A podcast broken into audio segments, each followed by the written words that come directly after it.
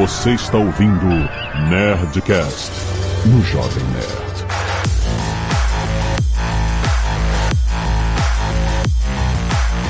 Landa, landa, landa, nerds! Aqui é Alexandre Antônio do Jovem Nerd. Robôs sabem amar e morrer. Aqui é Eduardo Spor e eu sinto falta dos androides, cara. Esse termo tá em extinção. É que nem os piqueneses e os Dobermans. Não se fala mais em android, só se fala em robô. Então fica aí meu protesto. Aqui é Catiuxa Barcelos e eu fui treinada a ter altíssimas expectativas pra essa série. Aqui é o Mal e assim como minha vida sexual, a segunda temporada foi curta, rápida e deixou muita gente decepcionada. Misericórdia! Começa assim, é isso. Ai, o cara tá muito preparado, cara. Nunca vi isso na minha vida. Eu não tenho nada a acrescentar. Realmente. Tá vendo? Ainda bem que ele me deixou por último. Ai, meu Deus, mal, não. É por isso que tá ok pra ti essa temporada, né? Muito bem, nerds! Estamos aqui para falar da segunda temporada de Love, Death and Robots. Olha aí, esse projeto incrível e inesperado na Netflix. O Tim Miller é do David Lynch. Não tô entendendo. Tô pensando no mal ainda. O mal veio pra ficar. Ah, o cara tá cavando o espaço dele, tá certo aí. E-mails! Canelada.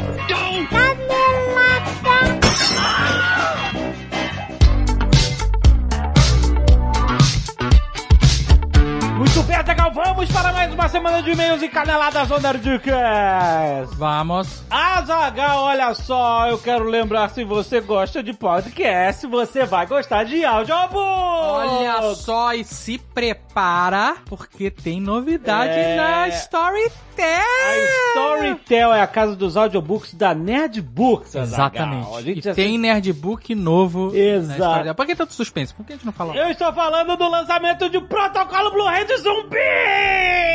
Rapaz! Em audiobook. E vou falar um negócio. Mais atual do que nunca. É. Toca, não, escuta aí. Toca um trechinho, Léo.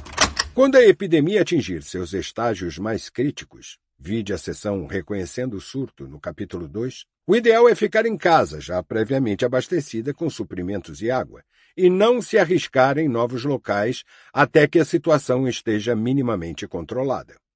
O caos e o desespero coletivo serão inimigos tão letais quanto os próprios zumbis, mas, protegido por uma colmeia, você possivelmente resistirá incólume a essa primeira onda de morte e destruição. Pra quem não sabe, ah, o Protocolo de Zumbis é um livro... Não é um livro. Não, não é. É o guia definitivo contra a ameaça morto-vivo. Exatamente, pra você sobreviver. Exato. Afinal, estar preparado é sobreviver. Um livro maravilhoso pra deixar você pronto pros novos tempos. que você pode ouvir na Storytel. Porque, inclusive, tem plano gratuito. Exato, exato. Pode ouvir de graça agora. É Só entrar, olha, story.tel barra Jovem Nerd. Muito fácil. Story, você sabe, S-T-O-R-Y ponto tel. T-E-L barra Jovem Nerd. Tem link aí no post pra facilitar sua vida. Simplesmente vai lá e começa a escutar agora. Que tá muito. Ó, Mauro Ramos está narrando esse livro. Mauro Ramos que narrou Zob, Protocolo Molotov, incrível Monstro. está narrando o protocolo Blue Hand zumbis. É inacreditável, simplesmente vai lá.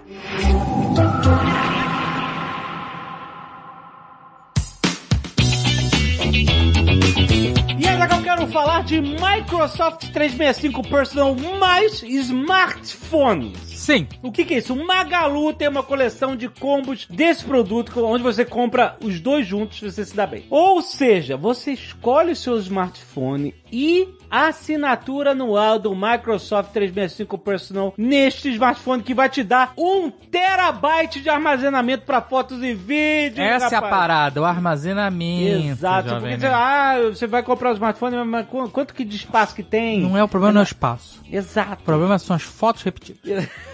Ninguém consegue tirar uma foto só. Não. Antigamente, você tinha que tirar 36 fotos no máximo. Era isso, era É, 24, exato. 36 fotos. É. Depois acabou. Hoje em dia não, você dá 30 cliques. Você dá um rolo numa pose. Num parabéns pra você. Não, parabéns pra você, É a exatamente. mesma foto, não muda nada. Então você tem que ter espaço pra armazenar todas as suas fotos repetidas no seu celular.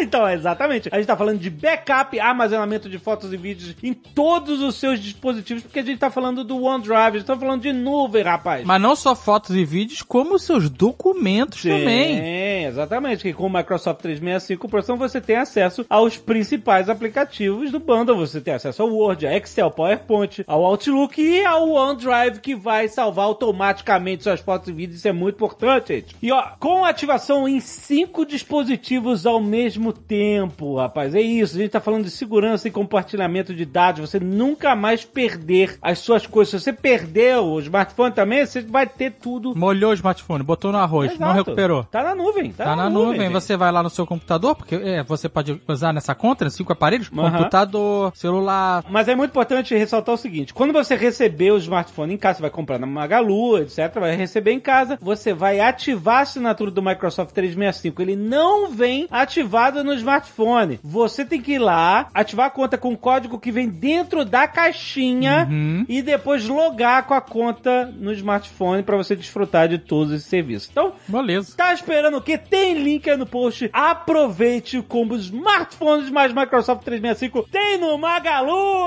Azagal. Quero falar também de Hotmart Sparkle, Azagal, porque todo mês a gente destaca um criador de conteúdo diferente que tem uma comunidade lá no Sparkle. E essa semana, você que está ligado no canal do Jovem Nerd no YouTube, você já viu o Nerd Player espetacular de A Lenda do Herói com Marcos Castro. Exato, finalmente jogamos a lenda do herói. Exato. Usamos os nossos skins. Que tem isso também. Tem. Tem skin do Jovem Nerd e tem skin do Azagal na É. lenda do herói. Eu jogo esse jogo. Ah, você também joga, não joga, filha? Bate aqui. Ah!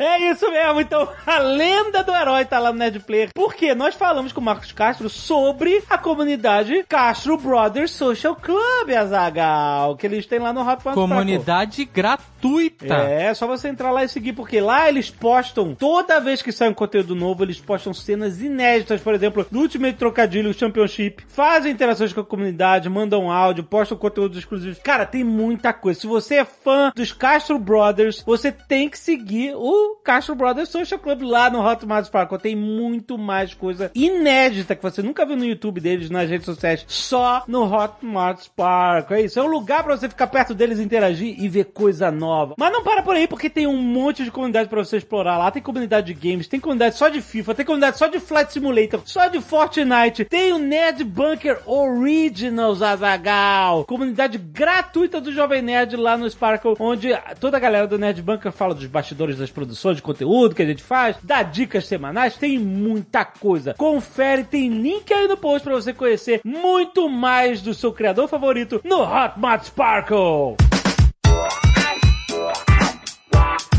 E se você não quiser ouvir os recados e e-mails do último Nerdcast, pode pular diretamente para 18 minutos e 16 robôs defeituosos. Quero agradecer os nerds que doaram sangue e salvaram vidas essa semana, Zagal, como Alan Henrique, Brida Mai, André Prieto, André Vidinha, Eduardo Botelho, Fábio Cauano, Fernando Vieira, Ellen Melo, Henrique Braga, Igor Rodrigues, José Félix Júnior, Júlia Lioto, Laís Martinho, Leonardo Piazzoli, Mariana Cristo, Raul Victor, Rodrigo Catani e doações de plaquetas pelo André Sandrini. Muito, muito obrigado, seus nerds! Não se esqueçam de mandar fotos de suas doações de sangue pra gente agradecer para o nerdcast.jovemnerd.com.br e, aliás, se quiser mandar e-mails pra gente ler aqui sobre o Nerdcast que você está ouvindo, sempre mande também para nerdcast.jovemnerd.com.br. A gente faz o possível para ler seu e-mail aqui. Tiago Martins, 21 anos, estudante de cinema de animação e ilustrador Pelotas, Rio Grande do Sul. Hum. Olá, pessoal do Jovem Nerd. No programa passado, foi sobre Star Wars, para variar, foi discutido em um trecho sobre como será a série do Boba Fett. Em um momento, 3D, palestrinha, fala que é possível que a série se inicie com alguém tentando tomar o palácio do Jabba. Como sabemos, o Jabba é um crime lord do mundo de Star Wars e é possível que diversas facções e organizações que eram chefiadas por ele tentem tomar essa posição. No entanto, há dois possíveis grandes elementos a serem mostrados nessa série, que são o filho de Jabba, o Rota, um Hut bebê que teve sua primeira aparição no filme do Clone Wars de 2008 e o caçador de recompensas Cad Bane. A Disney recentemente está introduzindo personagens do cânone animado nas suas produções live action, isso é verdade. Logo, é bem possível que alguns elementos de Clone Wars ou Rebels se façam presentes nessa série. Com certeza, é isso. Um abraço, muito obrigado. Ricardo Berlim, analista de sistemas, 41 anos, turma de 79. Olha aí. Brasília, Distrito Federal. Minha turma, 79. Prezados leitores dessa missiva digital. Puta, já gostei, já começou bem. Como mais um dos representantes dos velho paia, vou dar aqui meus dois centavos sobre essa discussão que move montanhas nas nossas cabeças, mas não muda a cotação do crédito imperial. Realmente, a gente esquece que as produções de Star Wars agora miram um outro público e meio que deram uma banana para o que nós achamos meio como o MCU em relação ao que existia nos quadrinhos. Então, não, Star Wars sempre foi pra criança, assim como as revistas e quadrinhos. Só que a gente assistia e lia quando éramos crianças. Exato. Então eles não mudaram o foco. É, a gente que. A gente que saiu, envelheceu. a gente, Exato. A gente que migrou fora do foco. Exatamente. o episódio 8 é praticamente intragável pra mim por conta da ridícula perseguição no espaço que não faz o menor sentido. Não, não, não, não, não. Cara, cara, você é velho pai. Você sabe que as coisas em Star Wars realmente não fazem sentido. Construir uma estação espacial no formato de, de uma lua que atira e destrói planetas não faz o menor sentido. Tem algumas coisas que tem que deixar passar. Por que, que não faz sentido? Vai, fala aí. E ele continua: Por que, meu Deus, eu me pergunto, não copiaram na cara dura o argumento do episódio 33 de Battlestar Galactica? Ah, era aquele episódio que a cada 33 minutos os Cylons achavam a frota e apareciam, eles tinham que fugir e contar mais 33 minutos. Eles ficavam dando jump, jump, jump, jump. Teria sido muito melhor do que aquela coisa de vamos pegá-los quando a gasolina deles acabar. Não tem suspensão Não. de descrença que sobreviva àquilo. Então, Claro a partir do que momento que você tem. aceita espadas de luz e naves espaciais, tudo é suspensão de descrença. Pode. Cara, é, não sei se você gosta de Star Trek, mas Star Trek tem Sublight Speed, assim, que, tipo assim, é uma viagem que não é aquela do hyperspace, mas é uma viagem muito rápida que as naves fazem, então, pô, é ok ter uma perseguição de naves ali. É bem legal, cara. Eu gosto. Quanto ao resto do filme e ao episódio 9, minha hipertensão arterial me impede de prosseguir. Aí eu concordo. Em relação ao material novo, isto é, da trilogia prequel pra cá, posso dizer que o que realmente presta é Rogue One, um ponto fora da curva. Parte de Clone Wars, que tem no fundo um arco de desenvolvimento bom, mas muitos, muitos episódios mesmo que não levam a lugar nenhum. E Rebels, que apesar de ser uma série infanto-juvenil, como tudo em Star Wars, no fundo, tem um bom de desenvolvimento de personagens e um arco maior de história muito bem amarrado. Ainda que a gente só comece a ver da segunda temporada pra frente. Aí ele abre um, um parênteses pra dizer que concorda com a crítica ao ridículo estilingue de energia. Não dá, legal. Eu sei que é pra criança, mas estilingue de energia não dá. E ele continua dizendo que, nesse mesmo parênteses, que pior do que isso, só o uso de sabres de luz giratórios como pirocópteros. Se não sabem do que eu estou falando, fiquem felizes. e ele finaliza dizendo que nos resta torcer para que deixem John Favreau e o Filoni e outros que conhecem os desejos dos fãs, independente da idade, possam trabalhar. Então, o fã não sabe o que quer. Né? Se fosse fazer o que tá na cabeça dos fãs, seria uma maluquice sem fim. não, não, não tem. não- É, não tem. Porque cada fã quer uma Que coisa é uma diferente. coisa diferente, exatamente. Quando, quando eles caras chegaram lá no, no, no- Star Wars Celebration e revelaram o teaser do, do episódio 9 com a risada do Imperador, né, confirmando que o Papatini ia voltar, todo fã, Uhul! Aplaudiu, todo mundo ficou pulando de alegria, achou maravilhoso. Mesmo, mesmo estando claro que isso era uma péssima ideia. Inclusive, eu- esse argumento de, ah, o cara que tem que fazer tem que ser fã, eu nem, nem acredito mais nisso. Não, eu mas- acho que o cara tem que conhecer a história, ele tem que... Sacar qual é. Ele tem que conhecer a história. Aham. Ele não precisa ser fã, ele não precisa ler o universo expandido, nada disso. Ele tem que Aham. conhecer a história, o lore, vamos dizer assim. Ele tem que saber a história que ele vai contar, e aí ele se aprofunda nisso pra esse roteiro. Certo. E ele tem que respeitar a franquia, entendeu? Então, Vocês- essa é a parte subjetiva. O que que é respeitar e o que que não é respeitar, entendeu? Tipo, o JJ acha que 10 Não, mil quando- Star Destroyers é respeitar a franquia. Não, mas sabe o que que é de respeitar a franquia? Ah. Isso, isso nem é um problema, porque isso poderia ter funcionado de alguma maneira, Ah. se bem feito. Desrespeitar a franquia e ficar mandando um recadinho de diretor pra diretor dentro do filme, É, entendeu? Isso aí, realmente é. Quer brigar? Marca, marca aí uma live de boxe, tá direto agora, não tem live de boxe? faz, faz o PPV. Faz o pay-per-view, faz Exatamente. dinheiro aí, quer brigar, briga ali, deixa o filme em paz. Exatamente. Isso pra mim que é respeitar, entendeu? Temos um e-mail off-topic aqui de Fernando Guzo, 35 anos, médico Belém do Pará. Guzo, ele de A novo? gente, eu acho que é, a gente leu o e-mail dele, né? Isso. Olha aqui, é sobre a calota craniana na barriga. Aham. Acho do Woodcast. Sim. Caro Jovem Azagal, sou eu de novo, um membro da família Guzo. Olha aí.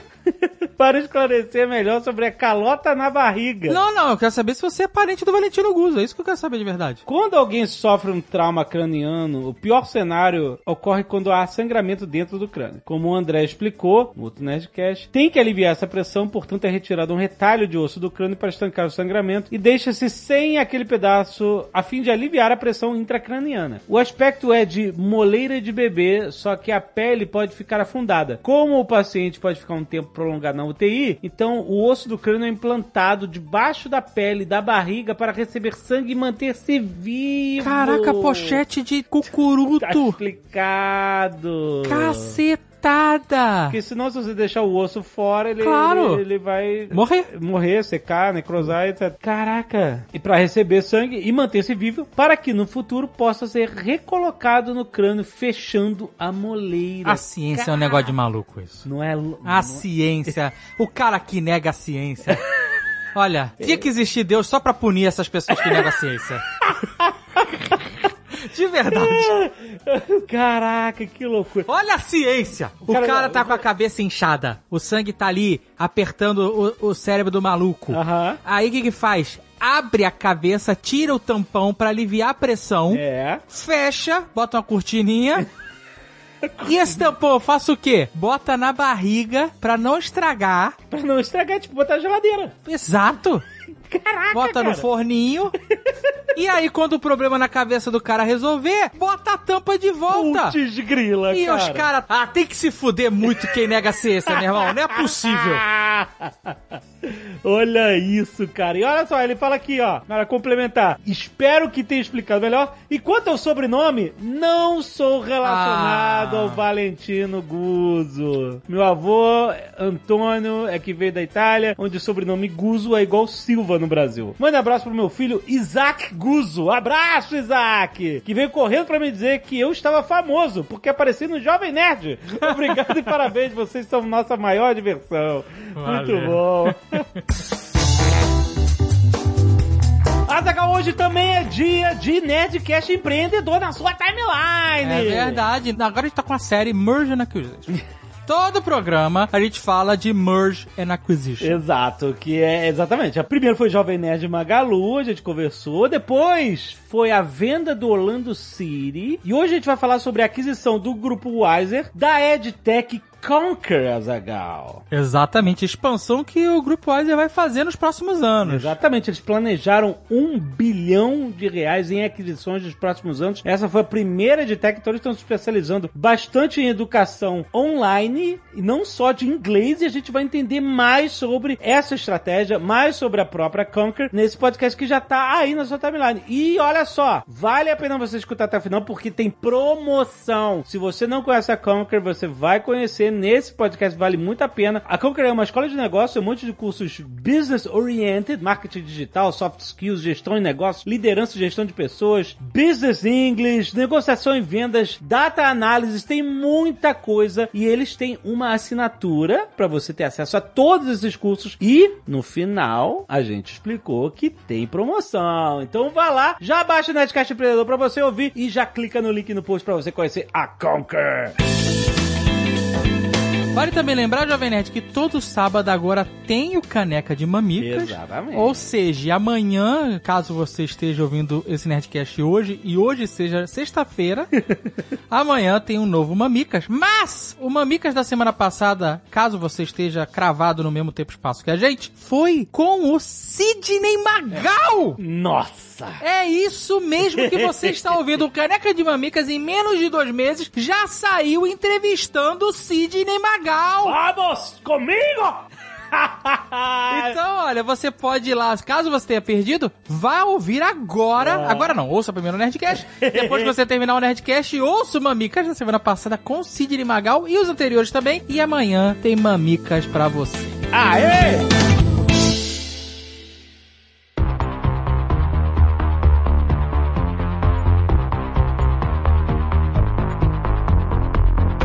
Gente, eu acho que eu fui o último a ver. E eu ouvi as pessoas falando tão mal que eu adorei. Todos os episódios? Impossível. Ah. Eu adorei quase todos. Não, não, não. Todos eu, eu curti demais. Não, não. Que fofo, Jovem Nerd. Eu curti. Você gostou do, cara. do episódio do- dos velhos do atendimento automático, não é possível. Ah, é legal. Me lembra o clipe do Gênesis, esse episódio, cara. Qual é esse? É que é a velha em casa, o aspirador robô pira. Ah, bonitinho. Bonitinho? Cara. Nossa, Por que cara. não? Por que? Qual é a O parada? quadradinho, maneiríssimo, ele abre mil coisas. Ele é um cubo. Mas o cara não tem começo, meio e fim, não tem sentido. Então, mas olha só. Aí no final ela fa- o cara fala assim: ah, se você quiser suspender, pague não sei o que ela. Ela, não, não, vou virar Sarah Connor.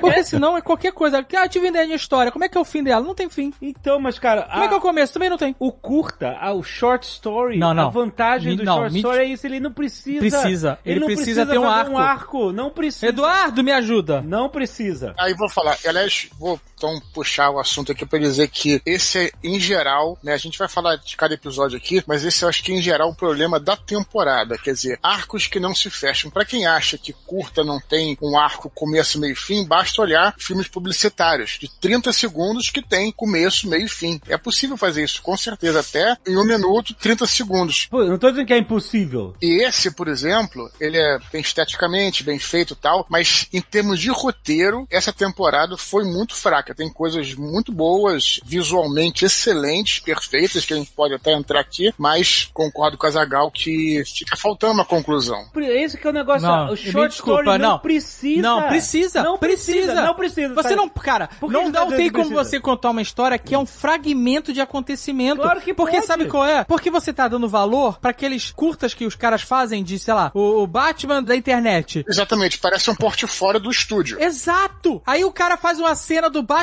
lutando com o Coringa, aí aparece um predador no final, aí todo mundo, nossa, melhor que todos os filmes do Batman. Claro, você não tá contando história nenhuma. Então, mas- Difícil é contar uma história e fazer direito, com o estúdio no teu pescoço. Não, mas essa história tem. Tem um arco essa história. É o início da revolução Ah. das máquinas aí, cara. Começou através do robozinho aspirador e depois vai Ah, expandir tem pra outras coisas. não tem nada que Mas tem, tem isso, o cara. arco da... Não, lógico que tem. Como não tem? Depois no final eles não mostram... Ele ameaça as coisas, ele não entrega em termos de roteiro, que eu tô falando. É isso, perfeito, perfeito. Zagal, tô. Bate aqui, Zagal. Vocês estavam esperando outra parada. Não, eu tava Então- esperando, sabe o quê? Love, Death and Robots, primeira temporada. Porque tem episódios extremamente profundos, com arcos inteiros. Não, claro, não teve um Zima Blue, uma Não coisa teve, não teve nada, nada parecido. E essa temporada só tem oito episódios. A outra tem 18 episódios. Então a expectativa aumentou. Mas vocês lembram do primeiro episódio da primeira temporada? É dos robôs lá visitando a Terra desolada. Lembro, mas aí eles, dominando. eles é me uma deram. parada totalmente comédia também, que não tem um começo. É, mas eles me deram 10 episódios ótimos. Aqui não. E ser comédia não é um problema. O gênero não é um problema. O problema é você pegar um fragmento, colar ele ali. É que nem Mas- você pegar um pedaço de um filme, ou você pegar um pedaço desse Nerdcast. Não, mas isso já tem, isso chama corte. né? Mas olha só, às vezes uma história curta de animação, ela serve pra explorar várias coisas. Pra explorar uma técnica de animação, pra explorar um estilo, pra Cara, explorar uma situação. ok, eu Que não concordo. precisa, você não precisa explicar a situação. Mas eu eu concordo, mas isso é bom pra alguém que tá fazendo um reel, que tá treinando, que tá criando portfólio, não pra um produto pago. Como pago? Você não paga Netflix? Ah, mas aí você paga tudo que você vê. Uai, Mas você- ele, claro que ele serve como produto pago. Ele não, cara, pra, mim, eu achei decepcionante. É uma amostra, né? Não parece uma amostra grátis. Pô, mas Exato. é- não, mas não, mas cara. E mas não tô é, falando da vocês não duração, tô falando de não entregar uma história minimamente. E não precisa nem ser boa ou ruim a história. Porque a história pode ter começo, meio e fim e ser ruim. Mas pelo menos teve começo, meio e fim, cara. Eu acho que pode ser um recorte, não é necessário ser um início, meio e fim, se isso for uma escolha proposital que representa uma quebra ali, sabe? Mas o problema dessa temporada é que isso é a regra, não é a exceção. Então não tem uma, um impacto pra gente como audiência quando a gente é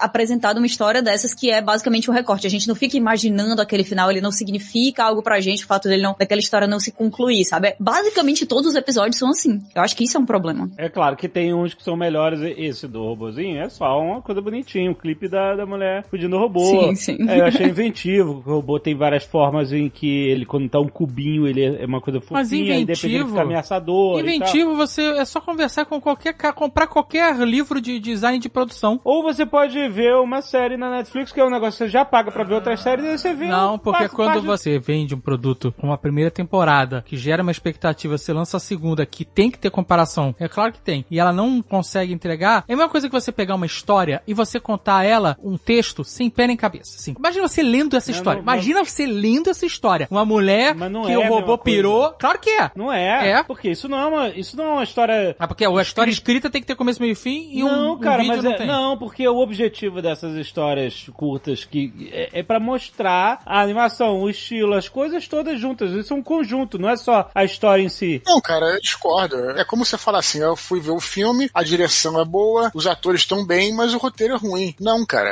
a- tem que ser um conjunto, tem que ter o enredo. Eu vou pegar o Jovem Nerd agora, pelo pé. Sabe quando o JP vem aqui e conta as histórias malucas dele sem fim?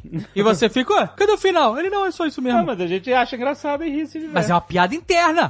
e a gente acha engraçado porque é absurdo. E não faz sentido nenhum. E esses contos sem me- pé nem cabeça, sem começo, meio e fim, são exatamente as Tá histórias bom, de JP. Você gosta de história que começou e fim. Não necessariamente, porque eu gosto de outros fracos não tem vez, que não tem fim, mas é proposital. É diferente, entendeu? Uhum, Sim, é, um final em aberto ainda assim é um final. O problema é que aqui, muitos episódios não tem o final. Concordo com o Jovem Nerd que, em termos assim, o primeiro episódio que vocês estão, é, atendimento ao cliente, né? Ele realmente tem uma coisa bacana, emocionalmente, parece como se a gente estivesse indo no Animamundi. Lembra que tinha aqui o Animamundi aqui no Rio, não sei se tinha no Brasil inteiro, que era um festival de animação que se apresentava muitos portfólios de estúdio, era bacana tal. Nesse ponto é bacana, agora faltou realmente, concordo plenamente com a Zagal tá falando, que faltou esse desfecho. E, e, assim, tudo, mesmo sendo um recorte, uma parte de um livro, um capítulo, um parágrafo, uma frase, tudo isso tem começo, meio e fim. O que ficou faltando, eu acho que foi essa conclusão na maioria dos episódios, né? Mas é, visualmente, tem- também a gente pode entrar aqui, tem alguns, assim, espetaculares. Aí já é a parte que eu, eu concordo com o Alexandre. Mas eu, eu vou falar um pouco mais desse negócio da história, porque a gente, quando vem falar de filme de herói aqui, a gente hoje em dia fala assim: eu nem me importo mais com o efeito, eu sei que efeito vai entregar, bababá. Eu quero a história, a história que é importante. E aí, quando você tem um, um produto menor, que pode com facilidade entregar uma história mais redonda, porque tem menos compromisso, no sentido de entrega multimilionária, como seria um blockbuster,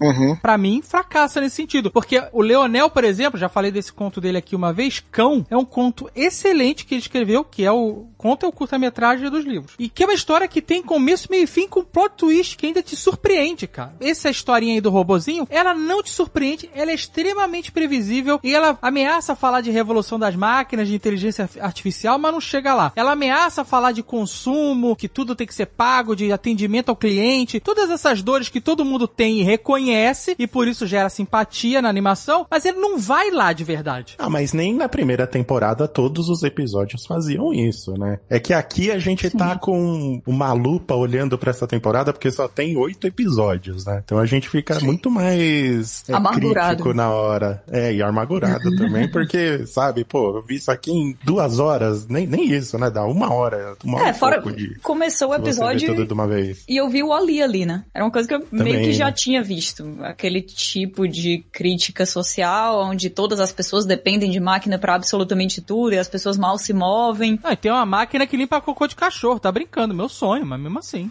É, isso aí é bem bom mesmo.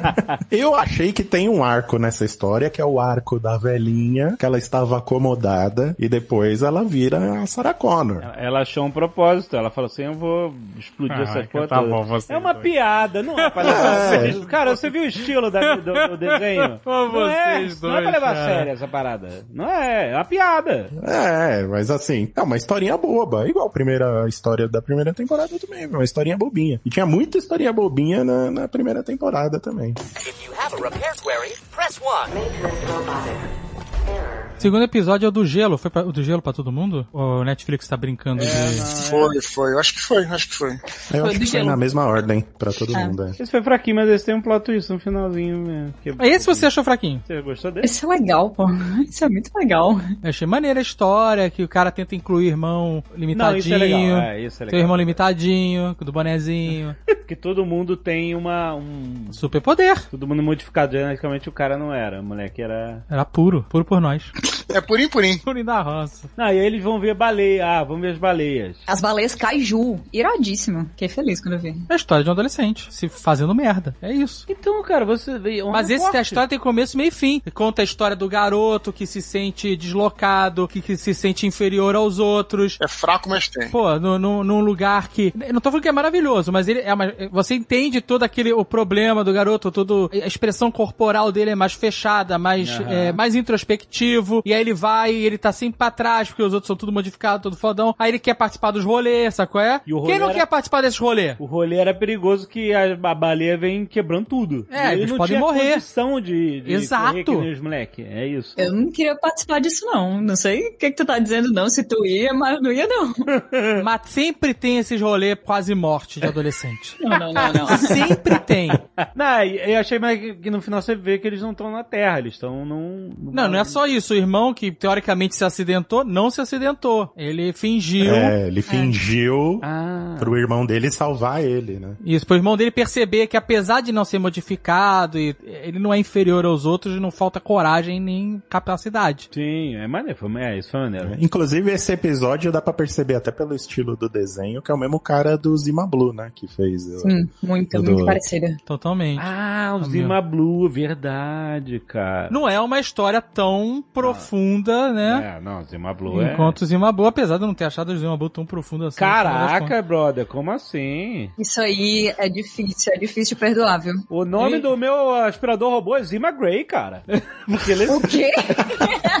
é sério. Porque ele é cinza. A capa do Nerdcast de, da primeira temporada é Zima Blue. Pô. Zima Ah, o Blue. episódio deu bastante discussão, eu tô zoando aqui na real, ele- mas ele é um episódio que gera bastante reflexão. Achei muito legal, muito sensível o jeito que é colocado que, assim, a família inteira enxerga o moleque como se ele fosse um problema. Eles já foram claramente pra vários cantos e ele não consegue se encaixar. E aí o irmão dele, apesar de ser mais novo, pensa nessa coisa, acho que não só pra fazer ele se sentir capaz, mas também pra achar um, um- um jeito fácil de ele ser aceito pelo grupo, porque tava todo mundo diminuindo ele, né? Ah, será que você consegue correr? Você consegue fazer isso? Consigo correr com o meu irmão nas costas ainda. Então, É. Aí eles já são chamados pra outra coisa, é como se ele já fizesse parte do grupo. Achei muito legal, muito sensível. É uma história de adolescente. Eles chamam ele de extra, né? Porque ele não tem as, as modificações. Ah, Eu não sei achei- porquê, eu não peguei essa referência aí, mas era, era o nome que davam pra ele. No... É gíria de adolescente espacial. É o humano do futuro. Extra. É, porque até porque acho que ele vem da Terra, né? Provavelmente, porque eles estão no, no- em outro planeta. Então acho que é o. Como eles chamam. É evolução. Bom, já, antigamente no Brasil as pessoas iam chamar de bicho. Tudo era bicho. Fala bicho, lá na época do Roberto Carlos. É, sim. 1900 Roberto Carlos. 1900 Jovem Guarda. É. Aí depois mudou pra cara. Isso no Rio, né? Depois mudou pra véi. E agora é mano. Não, mano, mas mano é São Paulo, tá misturando regionalismos. Tô falando de Brasil, português. Tudo isso é muito engraçado, porque durante todos esses períodos que tu falou, a gente continua se chama de macho e má aqui no Ceará. Então, É, exatamente. É que o Ceará é constante. eu não senti esse tempo passar. E quantas vezes eu te chamei de mano, Azagal, da minha vida? Mas eu não tô falando que a gente não fala mano. A gente fala cara. Ah, tá. Não, porque a gente é, porque é carioca. Nós somos a geração do cara. Cara, isso aí. O Mal, que é de São Paulo, ele provavelmente usa o meu. Ele é Meu. da geração do meu. Me- é, meu, eu- meu. Você falou velho, mas e o véi? Véi. Véi é da, da geração. Do milênio. Isso. Véi. Que isso, véi? Porque. Véi é Brasília, né? Muito usado em Brasília, véi. É Brasília? É, acho que é Brasília. Assim, as pessoas que eu convivo de Brasília falam véi o tempo inteiro. Inclusive, assim, várias coisas eu falo pra tentar me enturmar com o povo. Assim, eu falo, mano. Eu não falo mano na minha vida real. Eu falo mano para vocês escutarem, entendeu? É tipo como se eu estivesse falando outro idioma. Ele serve não só como uma palavra, mas como pontuação e às vezes até como respiração. Como assim? Se você esquece de respirar, você usa o mano. Ele serve como oxigênio pra você. Como assim? Porque eles usam tanto o mano que é a única justificativa. Humano é uma corruptela de, de irmão ou de humano? O que, que vocês acham? É de irmão, né? De irmão, Meu infelizmente. mano. Porque seria Acho bom se fosse humano. Humano é muito evoluído. Bro, o pessoal falava bro também, não, não. Não, aí é Bro. demais. Não. Tinha bro. Brother. Bro, é. Bro, tinha bro. Brother, brother. Fala brother. Eu lembro que a gente tava num ônibus no Rio. Joe, Rio de Janeiro usava Joe. Joe. E Howley. Teve a época do Howley também, né? É verdade. Mas olha só, o, o, eu tava no ônibus e aí o cara tava com meu, um amigo e aí ele saiu do ônibus falando assim, obrigado, mano! E pro motorista, né? Isso aonde? No Rio, no Rio. Saímos do ônibus, o cara, obrigado, mano. Aí o outro amigo que tava com ele, eram três, falou assim: Você falou obrigado, mano? Eu, é, eu falei, obrigado, mano. Você chegou pro motorista e falou assim: Obrigado, humano? Ficou uma discussão, ele queria achar que ele. Não, falei, obrigado, mano. Aí o cara, como assim você falou obrigado, humano? Que era humano. Ele achou que ele tinha falado obrigado, humano. Agora o Joe, você falou de humano, o Joe era uma abreviação de de outro mundo. não. Tem isso É. também. Tem isso Já também. ouvi falar Não, disso. era. Joe é, É. de outro mundo. É isso aí. Existia essa parada realmente. Era bizarro, mas existia. Não pode ser. Tipo assim, esse cara é Joe. É, isso aí. Fala, Fala, Joe. Joe. Fala de é outro mundo. de outro tipo isso. Joe. Não, não, não. Meu Deus. Ai, cara, por isso que não pega os negócios que vocês tentam, porque de outro mundo é que isso aconteceu, né? Só pede pra quando Malhação tentou emplacar a tribo, as tribos. Complicado. If you have a repair query, press 1. Pop Squad, o Esquadrão Extermínio. Esse foi foda. Esse foi foda E- mesmo. Agora, o nome não é faz sentido. Mas o nome não faz sentido nenhum. Ué? Pop Squad? Parece que é um, sei lá, um clipe da Madonna. Eu acho que é uma referência à criança, né? Pop. Mas por que que é pop? Não, pop tem algum significado. Ah, mas pode ser assim, sei lá, um onomatopeia de alguma coisa explodindo. Eu descobri que papocando também vocês não usam, então tá. Pop é o tiro, né? O pop. É, exatamente. Então, assim, é uma coisa que a gente vê acontecer várias vezes durante esse episódio. É o ponto central dele, talvez. Cara, e bom, ele é Blade Runner pra caralho, isso deixa a gente já com o coração quentinho, né? Ele chega com aquele. Começa aqueles prédios, chuva, prédio gigante, carro voador. Carros voadores. Exato, né? Não, e, e é uma coisa meio no ar, chapéu, né? O uso de chapéu, sobretudo, essas coisas. É muito Blade Runner e Até a iluminação é, é- tudo, é. No começo, né? Ele tá andando nos corredores e tem aquelas tábuas e a luz entra Nas frestinhas. nas né? frestas. É, Total- como nos filmes no ar usavam-se muitas persianas, né? Uhum. Tinha a persiana na janela e a luz entrava fazendo um grid, né? E ele bebe dessa inspiração esteticamente muito corretamente. Fazer uma propaganda pro colega aí, pro meu amigo colega Leonel, lembra muito o Ozob, né? O livro do Ozob, que tem uma cena, inclusive, que eles vão pra um prédio, lembra, nas alturas, e que é o que acontece, né? Tem um- uns prédios dá a entender que realmente existem. Aliás, isso aí é bem comum no, no Cyberpunk, dependendo de como você usa, tem os níveis de civilização, né? Quem mora mais alto, tem mais dinheiro, mais privilegiado e tal. Então, nesse episódio também tem aquele prédio imenso que atravessa as nuvens. Me lembrei muito do Ozob, Protocolo Molotov. então, eu achei muito, assim, a animação, o estilo de caracterização dos personagens, eu achei muito foda. Eu achei interessante como é um recorte de algo que você não entende exatamente o que, que é, Sim. mas é intrigante. Mas ele porque- te explica. Não, depois fica muito claro. Ele tá matando as crianças. No começo pra- não, mas depois fica totalmente claro. Nas castas altas, chegou-se a imortalidade. As Uhum. Sim. pessoas não morrem mais. Isso. Então, reproduzir é um problema, porque gera superlotação, gera escassez de alimentos, Aham. você não perde o controle da população, entendeu? Como é que a casta dos ricos vai controlar a casta dos pobres se eles não param de se reproduzir, entendeu? É extremamente cruel, mas é o que- a realidade que ele tá te apresentando ali. Por isso que eles matam as crianças, por isso que eles não deixam as pessoas reproduzir. E eu tô usando reproduzir porque, tipo, não é ter filhos e criar família, é tentar subsistir e sobreviver, sabe? Como espécie. Mas, mas os pobres não são imortais, é só os ricos. Então, o que não ficou totalmente claro pra mim é se as pessoas que optam por ter filhos porque sentem essa necessidade e esse vazio dentro delas fogem desse mundo perfeito pra poder ter filhos ou se não, é uma condição em quem tá relegado a essa casta É, pobre. Eu acho que foge porque a mãe, né, que quando ele,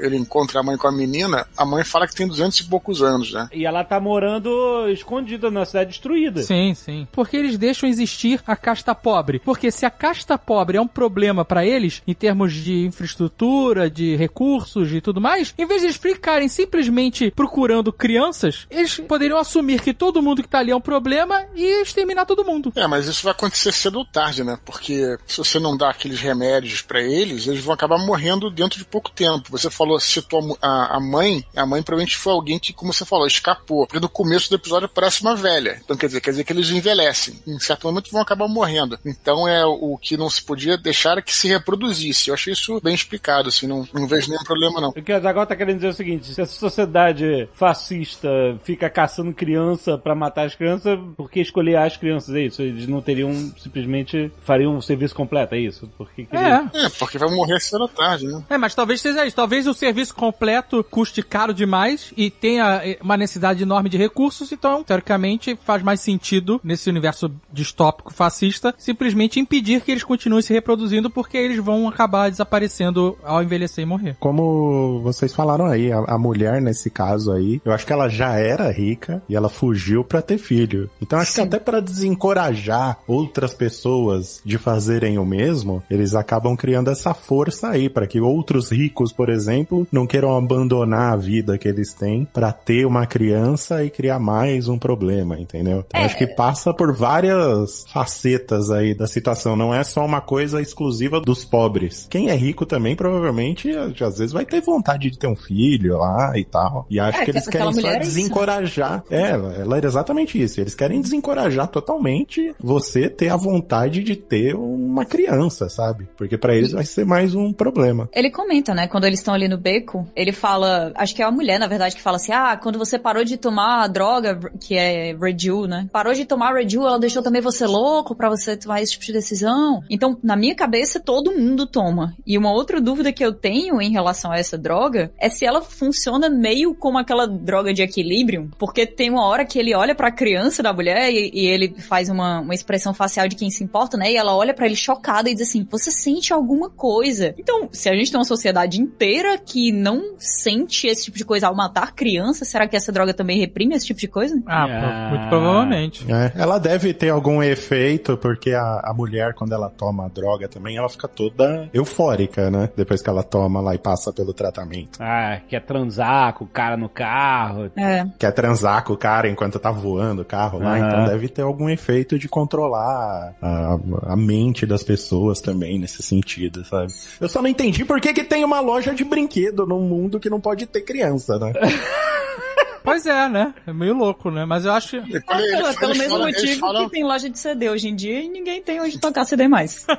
É pra eles falam que vintage, pra- né? Quem é é- vintage. É colecionador, né? É verdade, é verdade. Esse negócio que o Azaghal falou, assim, tipo, será que essa sociedade já não exterminou grande parte da população? Se você olhar pro, no final da cena inicial, quando ele decola do carro e vai em direção à cidade alta, É. toda a cidade tá, Tá destruída. É bem parecido com o RPG Cyberpunk, que a cidade baixa é a cidade alta de Delta Exato, City. né? é, exatamente. Mas você vê que tudo que tá lá embaixo é apocalíptico. Não tem, sabe, os prédios estão todos detonados, não tem sinal de vida, não tem luz. Mas apesar disso, eles estão indo lá embaixo pra matar Então, as mas crianças. é como se essas pessoas estivessem fugindo daquela sociedade, indo lá pra baixo, que é onde não tem ninguém, pra tentar criar crianças, e eles estão lá tentando fazer a limpa que eles já fizeram antes, sacou? Uhum. Parece que já aconteceu essa limpa. Esse entendeu? Episódio ele lembra, claro, a gente já falou obviamente Blade Runner pra caramba, ele tem muitas referências, mas ele me lembrou também aquele filme Children of Men. Children of Men. Sabe, do Clive Hum, Owen, acho que é o melhor filme do Clive Owen. Tem um plano sequência inacreditável É, nesse filme, inacreditável. vale muito a pena ver. A história é que o ser humano, a raça humana, deixou de ser fértil. Isso, Não nas... pararam de nascer bebês. E aí eles tinham um, do- o último bebê a nascer, ficou super famoso e tal. E aí a história, não é spoiler isso, acontece lá no começo, é que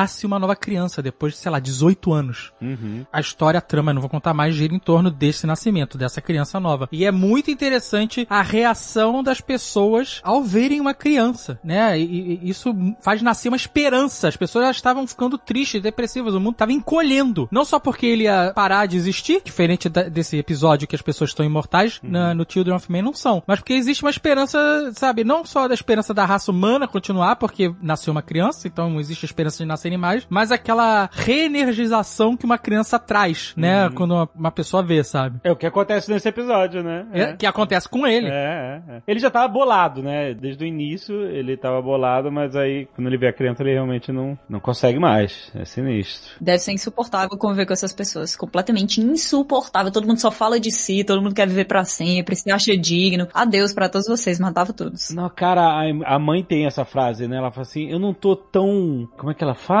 Egoísta de viver pra sempre, né? Uma parada Acho que é obcecada por mim mesma, uma coisa assim. Obcecar, exatamente. Tudo só eu, eu, eu, eu, eu. Então eu quero viver pra sempre, então que morram os outros, sabe? Tipo. Que não é só que morram, né? Que sejam assassinados. seja- é, Porque exatamente. que morra é você, ah, vive a sua vida aí e morre. É, é. Isso é uma coisa. Que é muito pior. Exato, exterminados. É Pra muito que pior. eu possa viver pra sempre. E ela fala assim: não, ter filho é se doar, é ver que existem coisas que são mais importantes que você mesmo no mundo. E é incrivelmente profunda essa frase. Esse é o melhor episódio, realmente esse é o melhor episódio dessa temporada. Se tem um episódio filosófico é esse, que é com a realidade terrível, né? E é muito interessante porque enquanto o pessoal da cidade alta, né, os ricos, eles estão plenos, coloridos, vibrantes, né? Uhum. Esse cara que faz parte dessa casta, vamos dizer assim, mas que tem que descer, ele tá sem cor quase. Ele tá apagando. É, ele é meio acinzentado, né? A cor da pele dele é. Exato, é porque você vê que ele, esse ir e vir dele, tá fazendo esse vazio transbordar pra fora. É, e quando a namorada tá lá é, recebendo a droga, né, pra ficar imortal, você vê a expressão perdida dele é muito bem feita. Realmente a animação, a caracterização dos personagens é muito foda nesse personagem. Você consegue sentir. É, e e em todos os lugares da cidade você vê essa estética meio sintética, né? E aí quando ele vai encontrar essa segunda mulher que tá com a criança, é um cenário bem bucólico. Ela tá ali sozinha com a criança na- no meio da grama, naquela casa no meio do nada. E também é uma, uma volta às origens, né? Porque qual o propósito da maioria daquelas pessoas? A namorada dele fala assim: Ah, eu passei 20 anos treinando esse solo aqui de vocal de ópera. Aí você fica.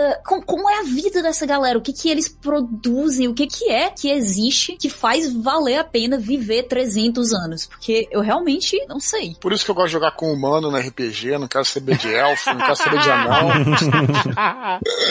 Mas aí, se você é um elfo, vale a pena você viver 300 anos. Se você estiver no mundo do Tolkien, porque você é Deus, né? Pois é. E não afunda na neve. Mas até os elfos do Tolkien encheram o saco também. Falaram assim, ah, chega dessa porra. É, pô. tadinhos, tadinhos.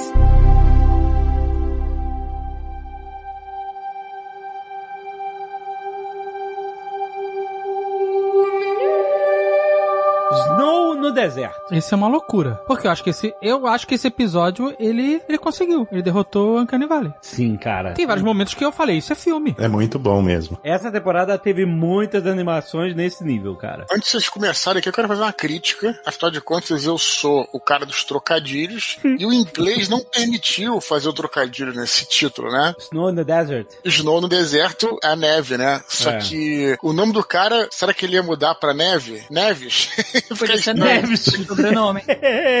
Neves no deserto. Neves no deserto. E aí não ia dar certo. Então é, a tradução realmente acertou em manter o Snow perfeito. Mas aí quebrou o maldito trocadilho. Então quero deixar aqui minha, meu protesto de trocadilheiro. aqui. O que eu gosto de histórias curtas é você ficar pescando o universo sem ele precisar explicar muito, entendeu? Então quando ele passa por aqueles cilindros e aí tem um cara dentro do cilindro lá, "Ah, me ajuda, e aí tá escrito ladrão de água. Tipo, cara, isso explica tanto do universo ali. Você nem. Você não sabe os, os detalhes, etc. Mas você já sacou, entendeu? Como mostrar muito da realidade que você tá querendo apresentar, sabe? Com poucos elementos, sabe? Tipo, a nossa mente vai preenchendo essas lacunas. É muito interessante quando acontece isso. Tem outro detalhe pra mostrar como a água, né, é algo precioso nesse mundo, que quando ele vai lá pro bar e ele pede, acho que é uma cerveja que ele pede, e o, o- o garçom traz pra ele, o copo, ele vem com uma trava. É, muito Eu achei legal. maneiríssimo essa essa Que parada. o cara só tira Um quando põe na mesa pra ele. É tipo um cofrinho pra, pra um Isso líquido aquilo. Exato, porque pode ser roubado no meio do caminho. Você entendeu? Sim, sim. É sim, isso. exato. Eu achei bem maneiro essa parada. Tive tive vontade até de comprar um desses aí, deve vender de repente aí, pra, só de brincadeira, sabe?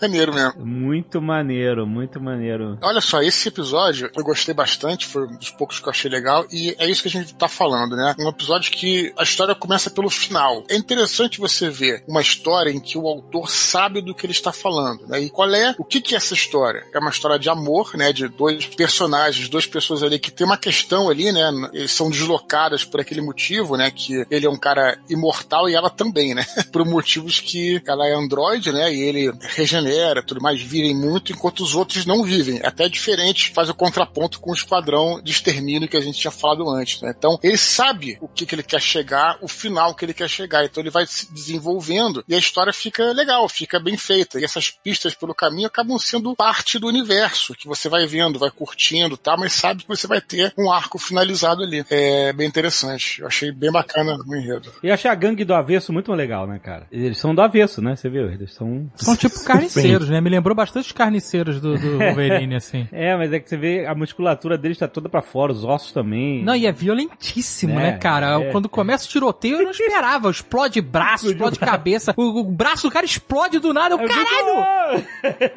Exatamente. A gente sabe que regenera, mas dá um. Não, mas a gente sabe depois que regenera. É, é, exato. Aqueles três minutos ali que você fica sem saber, é uma tensão maneira. Fica É, mas realmente. essa pra mim é uma das melhores partes porque mostra as coisas importantes do episódio nas sutilezas, né? Eles não precisam dizer, ah, eu não estou sentindo dor. Você vê muito nas expressões faciais que era antes um problema quando você fazia esse tipo de animação muito realista, porque era estranhão. E agora tá tão bom que você consegue. No outro episódio também do Esquadrão de Extermínio, a gente vê no, no rosto dele quando ele tá sentindo as coisas e aqui ainda mais. E eles conseguiram, nessas microexpressões faciais, colocar dois personagens que têm uma química absurda em pouquíssimos minutos, mais do que muita gente consegue aí com atores reais em filmes longos. E o cara é albino ainda por cima, né? No deserto, né? Isso é preocupante, cara. Mas aquela tenda ali parece boa, hein? Uma coisa que eu só reparei depois que eu assisti, vi duas vezes, é que ele só viaja à noite, né? E aí tem, é maneiro que a tenda ela é pro dia. Tem até um É, aparelhinho né, pra refrescar a tenda, né? É maneiro. Essa. Ele pergunta, você tem uma tenda diurna? Ela, não. Aí eu, tá bom, então vamos, fica aqui na minha e tal. É bem maneiro. E aliás, isso me lembrou Seus Anéis também, que no filme não aparece, mas no livro eles só viajavam à noite também, pra não serem vistos, né? Então eles dormiam durante o dia e viajavam à noite. Talvez seja uma referência àquele grande filme do Vin Diesel, Eclipse Mortal também, que ele também não podia andar na luz do sol, porque queimava, destruía. Por um momento, Mal, eu achava que tu ia falar de Duna. Então foi assim, foi um choque. Que é esse? Eclipse Mortal muito melhor que Duna, pelo amor de Deus. Que ódio. E aí o cara chega na casa dele, que é um triplex, né? Maneiríssimo, né? Parada. Parece É, aqueles hotéis ali. caros de perfeita É. influência. Tem até morango lá, cara. Olha só. Não, o morango ele comprou lá no bar. Ah, comprou no bar, é. tá certo. Chama mais, é, pede mais dois quilos que mês que vem eu volto aí pra pegar. Eram os morangos. E nem fudendo que esse, esse morango não tá bom. Esse morango não tá bom. Parecia bom. Não, mas, não, mas sabe o que, que essa é a parada do morango? O morango, você pega, ele, ele parece ótimo sempre. Você cheira o morango, ele, hum, meu Deus, que maravilha. Aí você come, é, Azedo. Não, não. é, é isso. Tem morango que é bom. Essa é a verdade do morango. A Tem- verdade do morango Não, é não, tá louco. Você, não tem sabe que comprar morango. Não, ah, não sei comprar morango. É, tá comprando com agrotóxico. Qual é o morango orgânico, mega Orgânico. doce que você tá comprando? Orga- a portuguesa compra. Não é doce. Orgânico. Eu já provei o morango, ela fala assim, prova aí. Aqui Eu- você acha que é açúcar. Não é açúcar, Então, é fruta. É, o problema do morango são as coisas sabor morango que a gente consumiu durante toda a vida. A gente criou uma expectativa. Estragou. É, Estragou exatamente. o morango, é mas o morango. Olha só, você que é o cara que tomava café com açúcar e agora toma café sem açúcar, você tem que aprender a comer morango. Você come morango concordo. achando que vai com- comer um poque da natureza. Pô, toque da natureza. E não é, o sabor é mais sutil, é diferente. Não, é mais sutil. Então, o que tu... é- Agora você acha que vai chupar bala de morango, que vai vai vai comer um milkshake de morango? Não vai, não vai. Então, Então, tem mas a é- tonelada de açúcar. Mas morango foi vendido assim, foi vendido como algo doce, nu- nunca foi vendido como uma fruta azeda. Pode ser aqueles cobertos de chocolate? Então, esse é o problema. Essa é a expectativa que Ih, vocês têm. rapaz, aí... É. Então, mas sabe por que, que existe toda essa cultura de doce de morango, morango com chocolate, morango com doce de leite e tal? Porque o morango sozinho é azedo, cacete. Não é, não é. E as azedo. pessoas falam assim, a gente tem que melhorar essa parada. Não é azedo, é que, é que nem você falar que café é amargo. Não, mas é. aí Mas não é. depende Mas do é que tá amargo. bom. Então a gente tem que Não é achar esse amargo. morango, o morango do Himalaia. que O você morango doce. lá em cima, escalar a montanha e achar o oh, achei o morango. Tem E- época de morango também, você Eu sabe, sei, né? Eu sei, é no O frio. morango é uma fruta muito sensível, que chupa tudo. Hum. Continue. Se você comprar um morango de má procedência, ou se você comprar um morango que tem agrotóxico, ele fica zoado mesmo, porque ele é- não é um- que nem uma maçã, uma banana que tem casca. Não Ah. descasca o morango. Ele fica Ele tá ali, ele tá peladinho ali. Então, sommelier de morango. Aí, se se fosse por isso goiaba, também não era doce. Aquele filme Nove Semanas e Meias de Amor, não foi o grande bastião de divulgação do morango? Foi. E aí a galera tá toda louca no morango agora? É uma boa teoria, hein? É um problema Aí isso. criou Essas, essa, essa mística em volta silvestres. do morango. Morango com A champanhe. gente sempre acha que é doce, não é, pô. É porque, ó, o mal, o mal falou um negócio sério aí. O morango, a gente acha que é doce, mas é- não é isso que a gente tá perseguindo no morango. A gente tá perseguindo é, é, um, é um sabor lascivo. O afrodisíaco, né? Exato. Você não quer doce, você não quer açúcar. Você quer sexo. Olha, vocês estão brincando, mas realmente acontece isso no episódio, né? O cara come morango, depois. E, e imediatamente É. ele vai. É, exatamente. É a Nossa. indústria do morango que fica associando o morango a essas coisas Pra pra vender. vender mais morango. Como é que a gente vai vender essa fruta azeda aqui que ninguém quer comer? É verdade. Associa. É verdade. Você come o morango achando, vou transar. É, É isso, mas é isso que É. acontece. Ele come o morango, fecha os olhos e aí a mulher aparece com o vestido da ex-mulher dele. É Nossa, Malfate amanhã comprando uma tonelada de morango.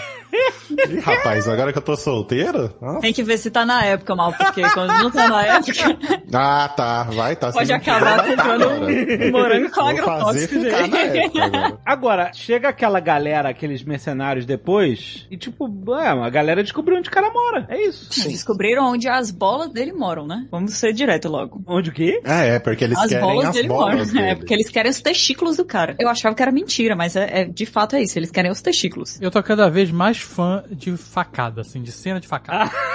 Pronto, um O de Punisher, fa- ele abriu esse corredor, literalmente, de múltiplas facadas. Porque antigamente era uma facada. Uma facada era um problema. O cara tomava uma facada era um drama. O cara se arrastava, É. se esfregava pelas paredes. Agora, amigo, é quatro, cinco facadas. Tá, tá, tá. Nossa, cara. E esse filme, ele tem essa história que a gente tá conversando aqui, mas ele tem o Action Extravaganza. Que são essas cenas de luta fodonas, cara. Tanto no bar quanto depois os caras atrás dele aí no, no cafofo dele, no cafofo do morango.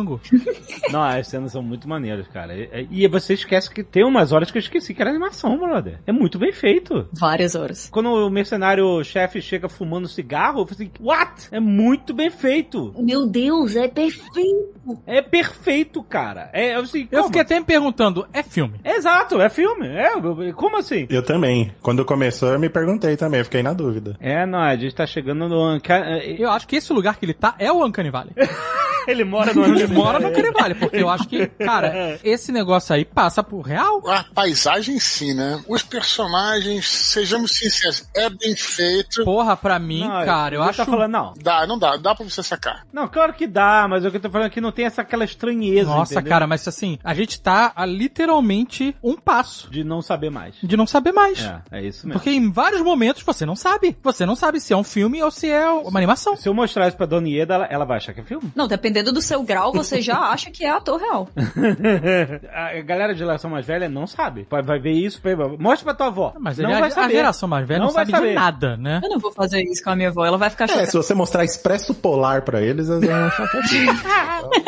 Esse episódio é o episódio do. Ah! Nem me viu, né? Porque começa com a facada, com ela chegando com a facada no bar, por trás do cara, aí depois acontece isso mil vezes, aí ela salva o cara, aí ela toma um tiro do nem me viu também na cara, e aí depois ela mete um name view também a, a- através do peito do cara. A galera do name view. Mas todo é massa quando ela leva o tiro, hein? Porque eu não tava esperando. Eu realmente não tava. E foi assim, foi tão chocante, tão do nada que eu fiquei. "Ah, Foi bom. E ela é tão sinistra, cara, que quando ela atravessa o cara, ela não atravessa no, no, no punho fechado, ela atravessa com os dedos abertos. Com a mão aberta, mano. É, É verdade.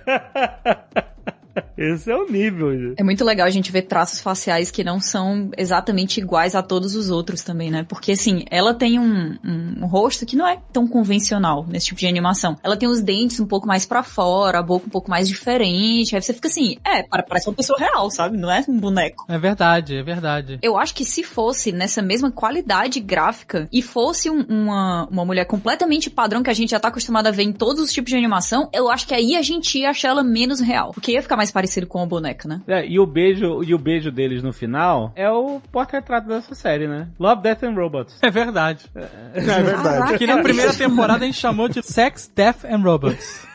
Sim, é muito maneiro. Eu, eu gostei pra caraca desse. Tô falando, cara, essa, eh, cada episódio que eu dava play, eu falava assim, o que que me espera? E aí, você ir decifrando cada episódio é muito maneiro, cara. E mesmo quando eles não tinham final, o, o sentimento que me deixou de decifrar esse mundo, de tentar pescar por essas nuances, como é que é esse universo dessa história e tal, isso me, eu curti pra caramba isso. Então por isso que eu saí com um saldo positivo da... Calma que a gente tá chegando na metade. É interessante comentar, porque eu também sou, que nem você, sou uma fã desse tipo de série, né? E a gente falou muito aqui do Black Mirror, que era justamente assim, lembramos do Além da Imaginação, que também era assim, que é bacana mesmo, né? Você tem ali, você, o que que esses caras vão me propor agora, né? Qual é o mistério que vai nos levar? Qual é o mistério? É, exatamente. É, é bem maneiro mesmo. Se o primeiro episódio chamou Sex, Death and Robots, esse vai chamar Morango, Morte e Robôs.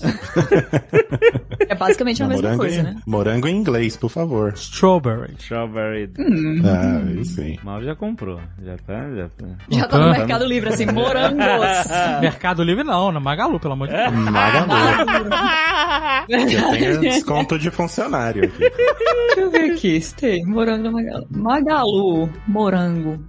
Sem agrotóxico. Organic. Se não tiver, vai ter, que a gente sabe que vai ter. Já. Se não tiver, a gente abre o marketplace e coloca. Tem geleia. É, eu tô vendo aqui, tem muita geleia orgânica, colágeno também. Olha aí. Ah, vai. É bom porque a geleia é doce, né? Não é igual morango. A geleia de morango gosto de morango. If you have a repair query, press 1. Grama alta. Esse é uma merda! Sabia? Uma Eu sabia. merda! Eu- Merda! É é. Ah, não, esse é muito ruim, É, cara. Esse é muito ruim. Me Mas desculpa. aí, mas eu curti o mistério. Eu curti. Que mistério? Não tem mistério. O trem parou, tem uns bichos aí, o cara não sai do Não, trem. mas é Aí o cara sai do tá, trem. Você tá fazendo a leitura do final. É o Cutulo que não é Cutulo.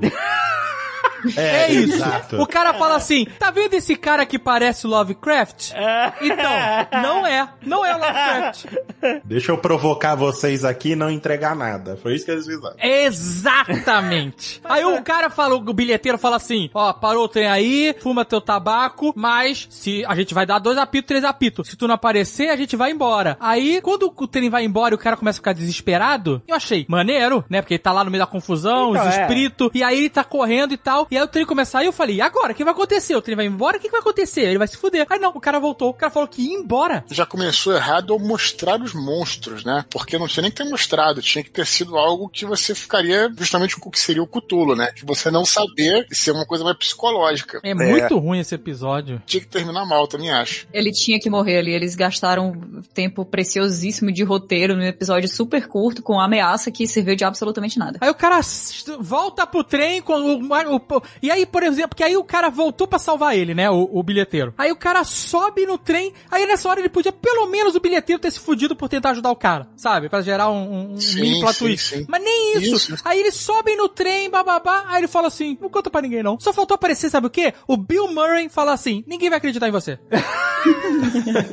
Aí seria bom. Aí ficaria salvado. O que o Azagal tá falando é o seguinte: não existe consequência, é isso, né? O episódio começa e termina igual. A única consequência é que o cara quebrou o óculos, entendeu? Tipo, as escolhas. Quebrou os- o óculos e as pregas, né? É, mas, mas é isso que vocês escreveram. Se o cara tivesse morrido, ou se o bilheteiro tivesse morrido pra salvar o cara, ou uma coisa. A história teria andado pra algum lugar, pra alguma coisa. Sim. Só que ela não andou, entendeu? Ela começou e terminou e assim, ah, tem uns bichos no. É isso. E o cara não Exatamente. morreu. Sabe, sabe o que, que eu achava que ia acontecer? Que na minha cabeça seria um pouco melhor? Eu achava que o bilheteiro ia falar pra ele não caminhar. Ele ia caminhar, porque todo ser humano é teimoso e nojento. Inclusive eu também caminharia, porque eu também sou teimoso e nojento. E aí ele seria transformado em um daqueles monstros e essa seria a lição. Tipo assim, se você tivesse me escutado, É, você é. não estaria agora morando com essa galera, sabe? É bem isso. É o que ele fala, né? Que essas criaturas são outros humanos que se perderam. Tava pronto pra ser isso, exatamente. Uma solução que o Azagal, de um maquinista, o maquinista ou bilheteiro ali, Bilheteiro. bilheteiro se transformar, seria melhor, porque se ele se transformasse, ia ser muitíssimo previsível, né, cara? O cara se perdeu, se ferrou e se transformou. Agora, se ele, né, se fosse outra pessoa, se tivesse algum outro é, final, acabou, e acabou que o final, na verdade, não foi final nenhum, né? acabou que deu no mesmo. É, isso aí. Então, É, realmente, seria, seria bom mesmo, seria bom porque a lição final do episódio seria não aconselhe nem perca tempo com gente burra. Aí seria um Ou então, ótimo. Ou então, se pelo menos ele virasse o bilheteiro depois, alguma coisa assim, entendeu? E o bilheteiro, né? E aí, pelo menos, mudava um pouco, né? É, se tivesse alguma reviravolta, não só consequência. A consequência é o mínimo. Não, mas é- Mas além disso, uma reviravolta, um plot twist, uma, uma, uma quebra de expectativa. Não tem. A única quebra. Sabe qual é a quebra de expectativa? É a gente ficar achando que vai dar merda e não dá nada. é verdade. E o visual dos monstros é bem preguiçoso também, né? É bem muito paia. qualquer coisa, cara. É, Por isso que era melhor não ter mostrado, como o Dudu falou. exato. Sim, sim, com certeza. Esse episódio, é, ele realmente é demo real dos caras. Ó, a animação que a animação é bonita, o estilo é maneiro e tal, mas é só isso mesmo. Realmente. Esse episódio só seria pior, sabe como? Se no final, em vez do bilheteiro ter salvo ele, fosse os dois velhos do primeiro episódio. do carrinho de golfe, sei lá. Não, e eu acho que o pessoal do estúdio não, não pegou o briefing, né? Porque não tem robô. Mas tem Death. Não, não tem Death. É, não tem Ninguém nada. morreu. Nossa, esse é muito merda mesmo, né? É, cara, é terrível. É terrível. Esse episódio é bem ruim. Esse episódio acho que eles fizeram no home office, que acho que Forçar a barra no máximo, você pode dizer que, é que o trem é um robô, né? Eu vou te falar o seguinte. o trem é uma máquina, o Eduardo conseguiu. O Eduardo conseguiu. Tem que forçar ao máximo, aí você consegue. Ó, eu vou te dizer o seguinte, não, eu tô brincando, não tem que ter isso, porque no, no, no- na primeira temporada, o episódio que todo mundo gostou, que era o último lá dos russos, também não tinha nada. Como de- não tem não tinha. Death? Não, não tem robô, era... Não, mas não precisa ter os três. Só Cthulhu. um. Só um. Ah, só... essa é a regra? Tem que ter um dos três? Não é tem regra nenhuma.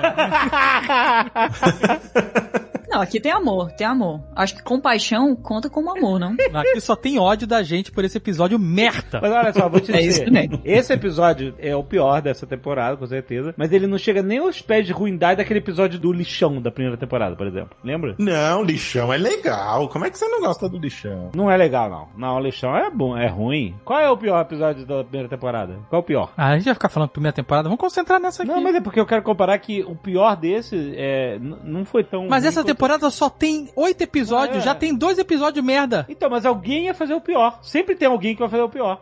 Ah, aguarde a terceira temporada. Nesse ritmo, acompanhando a pegada do Black Mirror, a próxima temporada vai ter dois episódios e meio e vão ser os dois e meio uma merda. E vão ser interativos. Escolher quem. Black Quem Mirror faz o parou, né? Pelo jeito, né? É, mas tava precisando dar uma parada pra pensar, voltar atrás. Mas são os mesmos produtores, não são? Do Love, Death and Robots. E acho que é a mesma turma do Black Mirror. Não, não, é o Não. Tim Miller que é o, o produtor desse. Ele e o David Fincher. É, David Fincher. Eu falei o quê? É, David Lynch. Se fosse o David Lynch, cara, seria maravilhosa essa série. Esse episódio poderia ter sido bom. Nossa, cara, iam ser três episódios e meio maravilhosos.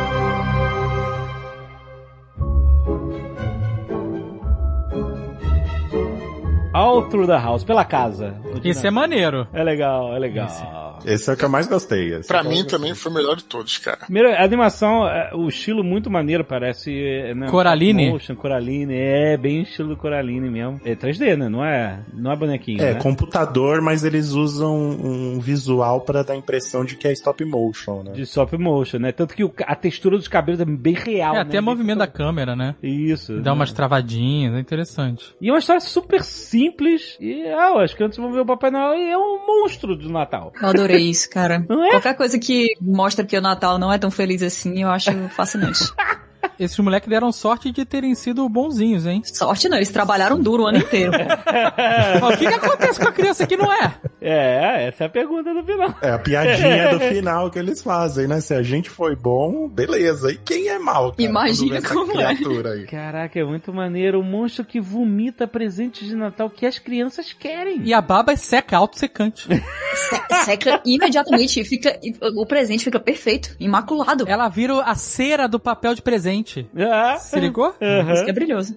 Ele é o saco de brinquedos. Ele é, Ele é um literalmente. saco ambulante, porque ele parece né? um, um testículo, né? Um, um escroto. Ele parece um escroto. Nossa, é muito legal aquela primeira cena que sai o, o tentáculo dele e bebe assim o leite, porque parece muito o Estranho Mundo de Jack, The Nightmare Before Christmas. Aham. Uhum. É a mesma vibe, aí depois mostra a árvore de Natal ali, aí você fica, caraca, tem alguma coisa muito sinistra que não combina tanto assim com esse Natal, tá por aqui. Eu achei maneiro desse episódio também, além de tudo que vocês falaram, é, é a questão, não vou chamar de filosófica, mas é interessante a linguagem por trás, né? Porque fala de limites, né, cara? A criança precisa de limites e limites que não devem ser ultrapassados. O que acontece quando você ultrapassa esses limites? O que que existe atrás daquela porta, sabe? Eu achei maneiro eles terem brincado com isso, né? E aí quando eles foram ver, realmente, os pais estavam falando a verdade, não abram aquela porta. Uhum. Então eu achei legal esse fazer essa, vamos chamar assim de fábula, né? Assim, tipo uma, uma alegoria tal, tudo isso, essa, e com uma brincadeira, parada bem humorada tal, sabe? Então isso que eu achei, achei bacana. Eu, eu, inclusive, acho que é o episódio mais curto que tem de todos. Achei o melhor. Agora imagina Monstros S.A. na mão dessa galera, dessa, dessa produtora. Eu queria saber o que, que ela pediu, cara. Não vimos, né? Eu tenho uma mente tão de criança ainda que quando eu vi que o presente dela era menor que o dele, eu fiquei, vi, ela não foi tão boa assim. Pacotes grandes carregam coisas mais legais. Os melhores perfumes estão nos menores frascos, né? É mentira. Hum. História. É mentira, né? Tu já viu o tamanho do óleo paixão? Do frasco do óleo paixão? Tu já viu o tamanho do, do pote do leite de rosa? Leite de rosas. Tem um de um litro além, se duvidar. If you have a repair query, press 1. O Gaiola de Sobrevivência, Life Hutch. Esse eu me deixo extremamente bolado quando começou. Porque ele Não, parece não, não. filme, né? Não, é- Parece verdade. Eu falei, como? Como assim? É, esse realmente dá pra enganar. Então, não, então, mas é, é assim, eu falei, peraí, o Michael B. Jordan é isso? E eu, caralho. É, eu também, eu demorei pra entender que era o Michael B. Jordan também. nessa- Eu demorei pra entender que era uma animação. animação. Mas então, tem, é uma mistura. É uma mistura? Eu Você ver- tem isso? Não, não. Você tem essa informação? Tenho. De quem? Do Delcio? Não, não. Os caras soltaram um fiturete lá. um falando. Fiturete? É. Fiturete é a pior palavra em inglês possível. Sério. Sério, não parece uma piada, parece que tá falando errado. É porque é um feature pequeno, é featurette. Podia ser Featurito, né? Igual o nosso grupo lá do... Não. do- do- Isso melhoraria. Não, então, Little Feature. Little Feature. o Michael B. Jordan, que é um nerdão do cacete. Ah, agora eu tô decepcionado com esse episódio. Por quê? Porque eu achei que a gente tinha ganhado do Uncanny Valley. Não, mas calma, mas é um pouco. É, mas não é. É, É um meio- deepfake em animação, é isso? Não, então, é- não, é o seguinte. O Michael B. Jordan falou, puta, eu, quando eu vi Love, Death and Robots, eu fiquei maluco. Meu Deus, eu quero fazer parte disso e tal, que ele é um nerdão e tal, e ele conseguiu. Aí, ele... Ele conseguiu, como se fosse um grande sacrifício pra ele.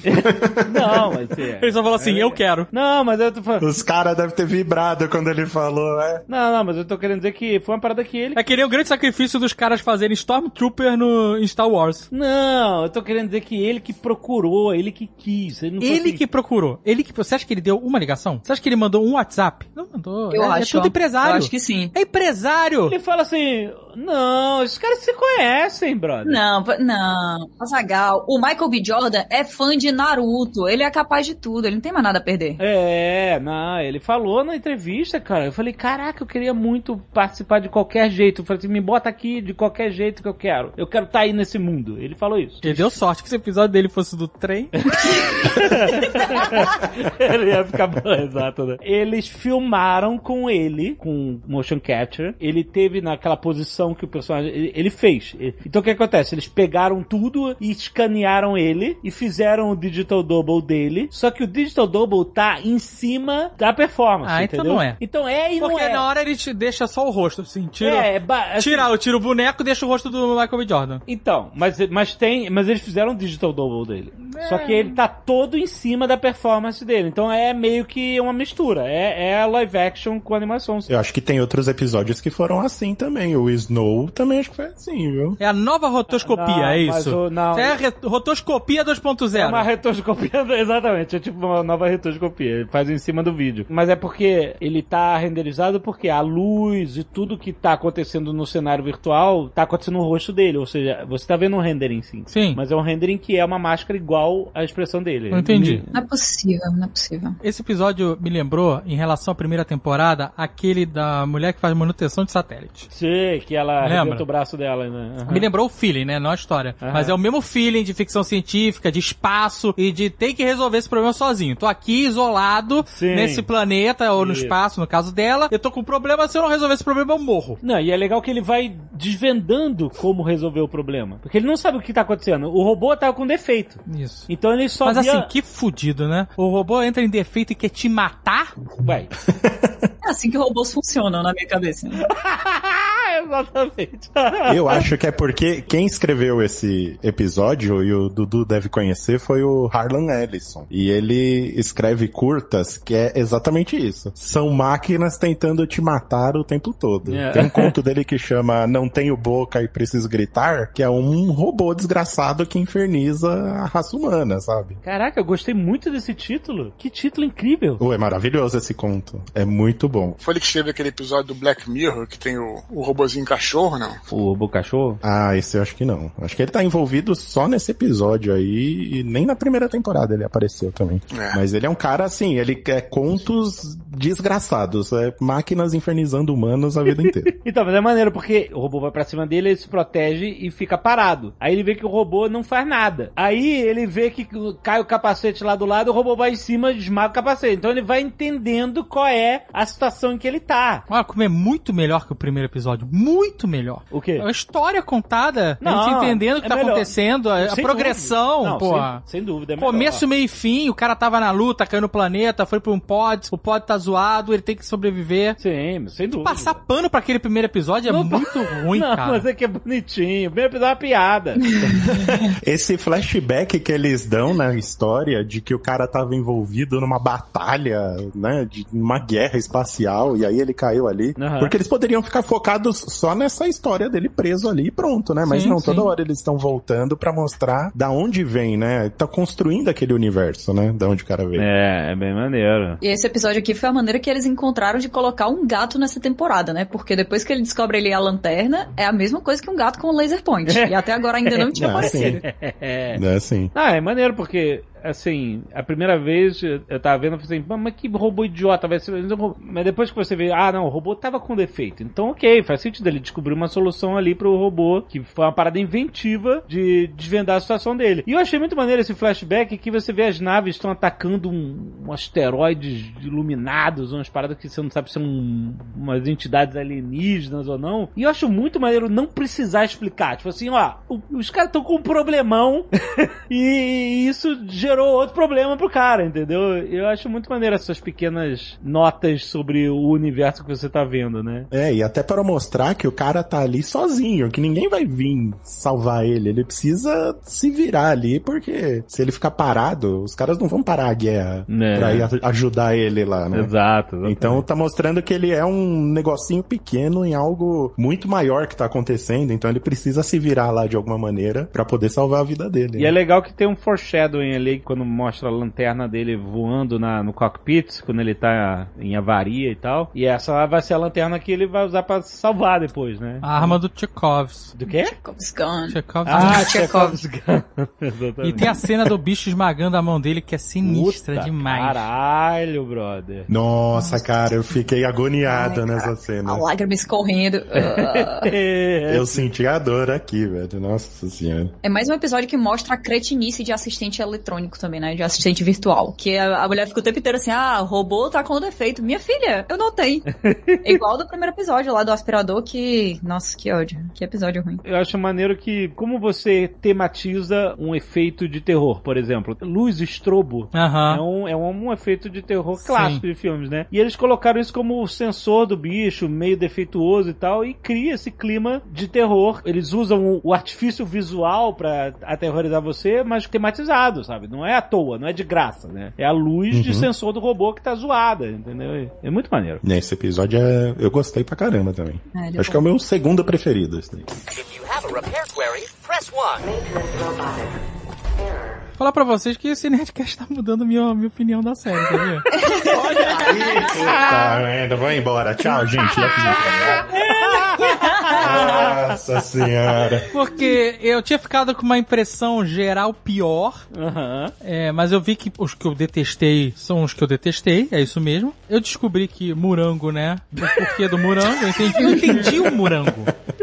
Eu entendi o porquê, né, o morango é o que é. A função do morango. Exato, né? E, e realmente, esses outros episódios, eles não são aquela profundidade maravilhosa, Zima Blue, mas... Estão contando um negócio, né? Que é um pedacinho de universo. É, É porque a gente começa o Nerdcast, tu vai querer passar pano pra aquele episódio, é de Não fa- fuder a alma, Eu não. falei que é só uma, uma Você piadinha. tem que se desculpar, de verdade. Não, Não, mas tu não foi, é. des- tu foi descreditado ali. Aquilo é inacreditável. Eu me diverti, eu achei. É, mano. É, tranquilo, é de boa. É que eu acho que já foi a quantidade de episódios. Quando a galera abriu o Netflix ali e viu que só tinha oito episódios, Já ficou uma má vontade, você acha? sim, com certeza. Falou, pô, só oito? Porra, A brother. pessoa já acorda de má vontade. Isso é o padrão do brasileiro hoje em dia. tá Sim, foda. Sabe que esse, esse negócio, esse Com negócio de razão. E com... número de, número Com de razão. episódio, pra mim, não é. Eu, eu não tenho problema nenhum com isso, porque a gente ainda é da época traumatizada do Lost, né? Que você tinha 24 episódios e eram todos uma enrolação. E depois, quando ficou mais curto, ficou melhor. Então, É. particularmente, na minha mente, pode ter quatro, cinco episódios, três. Se forem três episódios excelentes, é, a primeira temporada do próprio Black Mirror tem três episódios, se eu não me engano. É. né? Três ou quatro, acho que uma coisa assim. É isso aí. Então, não vejo isso como problema nenhum, cara. Pela proposta dessa série, né? Você vê que na primeira temporada, por exemplo, teve episódios que eram pareciam desenhados à mão, assim, que era uma animação mais Ah, sim, tradicional. E aí, Você tá quando falando eu... outra coisa, concordo. Sim, sim. Eu, por exemplo, quando eu vi que só tinha oito, eu falei, pô, mas não vai ter aquela variedade É, é. É. De estilos, né? estilos e tal. Aí você tá falando outra parada, concordo. Que a primeira temporada você tem o Zima Blue, que, que tem um estilo, aí você tem os- aquele dos russos, né? O último episódio, que é animação 3D. Você tem aquele da mulher que tá fugindo. Do loop lá. Sim, que aquela é um, é É, um- estilizado de uma forma muito diferente de tudo, né, cara? É muito Massa, bom, muito é muito massa. bom. Tem aquele Tem do aquele meio steampunk. do- É, esse teve mais animações fotorrealistas, né? Tipo, elas são um pouquinho diferentes entre si, mas elas basicamente seguem meio que um, o padrão do fotorrealismo. Não, padrão mais 3D. Animação é, 3D, né? 3Dzão real, realista, né? É, você vê que desses oito aí, três é do mesmo estúdio. O Pop Squad, o Life Hut e o Gigante é tudo a mesma galera que fez. Poderia ter colocado um troço, alguns bem diferentes mesmo, né? Sinto falta de uma animação de 2D bem feita, antiga. Mas assim, quando o cara chega na praia e, e aparece aquele cadáver do gigante, eu, eu comprei. Eu, falei, Eu também, comprei. achei foda. Comprei, achei comprei, irado. comprei a história. Puta, qualquer parada. Vai, só vai. Qualquer achei- parada não, podia ter sido Não, uma não, bosta. Não, não, é, mas foi Mas foi foi, entregou bem, porque assim, ele te, te traz uma situação que a gente já viu mil vezes, né? E Gulliver e essas paradas. Aham. Só que ele explora de uma outra maneira, é como se fosse uma baleia encalhada na praia. Isso. Sim. Porque- exatamente, exatamente, né? E ainda bem que eles não tentaram explodir o gigante, né? Porque já aconteceu. De verdade. Eu fiquei esperando, eu esperei tanto. Eu queria muito. É muito interessante porque, primeiro, mostra uma, uma parada técnica bem foda, que é. Eles mostram a anatomia do cara bem de perto, né? Como ele é um gigante, né? A câmera tá. E eles ficam brincando de Austin Powers ali, né? Doida. Até a metade eles ficam no Austin Powers, exatamente. o que eu achei estranho é que a galera que. Depois, quando todo mundo decide subir no gigante pra brincar, a galera não ia ficar brincando no peito e na bochecha, não. Não ia, não ia. Mas não ia mesmo. Mas é muito louco, né? Porque assim, é um gigante, né? É uma pessoa, a anatomia dele é reconhecível, não é uma, uma criatura alienígena, É. né? Ou de outra dimensão, que seja, né? É algo que a gente conhece, só que de proporções absurdas. Uhum. A ponto de ter uma poça de água na palma da mão com peixes. É, muito maneiro. Isso é muito legal. Muito maneiro. e é legal, tipo assim, porque você fica. Por quê? Mas você sabe que você não vai, ser, não vai responder. Mas é engraçado porque parece que nem eles querem saber por quê. Não, exato. Parece que é normal ter gigante. Porque, porque a ideia da baleia encalhada. É, é exatamente essa é a reação da galera. A galera vê, olha que curioso e tal, aí começa a subir e tal, aí começa a, depenar o, o cara todo e tal. Mas ninguém tá se questionando, caralho, bro, tem um ser humano gigante na praia, sabe? Ah, mas tem questionamento. Tem algumas coisas estranhas. Quando a gente vê aquelas pichações, tem gente colocando lá, tipo, como se fosse assim, proof, aí coloca uma, uma cruz, como se fosse assim, a prova de que existe algo, algo além, de que uma coisa estranha assim possa acontecer. E os próprios cientistas, eles estão encantados no começo, né? É, ele tá tão encantado que ele não faz nenhum trabalho científico, né? Ele só fica olhando, literalmente. ele fala assim, ah, eu fui, voltei três dias depois, aí fica olhando. Aí botei mais... E pensando, né? Filosofando. Eu falei, porra, brother, tu não é um cientista? Você não vai tirar foto, pegar amostras, levar pra Mas eu acho que ele não tinha que fazer isso. Acho que o trabalho dele era outro, era acompanhar o processo, porque no final das contas tinha outras pessoas fazendo isso, né? É, eu não sei, porque os caras começam a desmontar o cara. É, porque depois ele vira um problema, né? Ok, ele já está lá, já foi estudado, todo mundo já viu. E o que, que a gente faz com esse gigante agora no meio da praia? Precisa tirar ele daqui de alguma forma. É, e você vai ver até que as pessoas vão perdendo o interesse. Vai falando que as pessoas vão perdendo o interesse, tá? Virou paisagem mesmo, né? Eu achei estranho uma parada, tudo bem que não tem que ser visto ao pé da letra, mas que ninguém sente cheiro ruim, né, cara? Enquanto o gigante tá apodrecendo, né? Então, mas eu acho que o cheiro ruim vem acontecendo. Ele não sente, né? Ele não, não, não, Não, ninguém sente. Não... não demonstra, mas é porque o, o volume de pessoas vai diminuindo. Não, cara, mas com três dias de decomposição você já não aguenta mais não ficar sabe do perto, ainda mais gigante. na praia. Tu não sabe do gigante? Hum, é, mas ali tá parecendo que a decomposição é igual a, a qualquer ser vivo, né? Achei isso meio estranho. Eu não gostei desse episódio, não, cara. Sabia? Eu achei maneiríssimo. Gostei bastante desse. Sabe por quê, cara? Porque quando você não explica uma parada, tudo bem você não explicar. Eu, foi é a mesma crítica que eu fiz aqui quando a gente gravou aquele Nerdcast sobre o filme Mãe, lembra? Que, claro, você, como você não explica, você tem que entender no nível metafórico. Só que a metáfora é algo que tem que estar atrás da narrativa superficial. Quando você joga a metáfora pra frente, eu acho que ela perde o seu poder alegórico. Então, essa é, uma, é um, um- episódio que você só consegue entender por meio da metáfora. Poxa, interessante você pensar que o pouco respeito que a gente tem com a humanidade, ou então se fazer um paralelo com as baleias, né, com o ser vivo e tudo mais, aquela coisa toda, a ganância do ser humano de lá desrespeitar tudo. Eu entendi tudo isso. É filosoficamente tudo legal, mas eu acho que faltou uma etapa superficial, porque a metáfora ganharia força. Essa é a minha opinião, é pelo menos como eu vejo a maioria dessas histórias que jogam a alegoria pra frente. Particularmente eu não gosto. Lembrando aquela nossa velha frase, né? Nem tudo que eu gosto é bom e nem tudo que é bom eu gosto. Então não precisa ficar nervoso comigo. Eu entendo esse seu ponto de vista, mas é- eu curto a metáfora no- É. na, na frente e tal. Porque você vai vendo as fases. Primeiro tem um fascínio, né? Olha que coisa nova, que coisas. Aí, como a gente falou, depois é, as pessoas vão perdendo interesse, vai virando um problema. Até que no final, você vê, quando eles cortam a cabeça do cara e só sobra uma carcaça deforme, vai um cara morar com um trailer do lado da parada, sei lá por que, que esse cara tá fazendo ali. Depois vira um lugar comum, vira memorabilia, entendeu? Os ossos do gigante, um osso do gigante em cima de um açougue. Viraram artefatos curiosos, sabe? Tipo, todo aquele fascínio, todo aquele mistério foi incorporado no dia a dia das pessoas e, e virou literalmente uma paisagem. Uhum. Até que o pinto do cara virou um- uma atração de circo.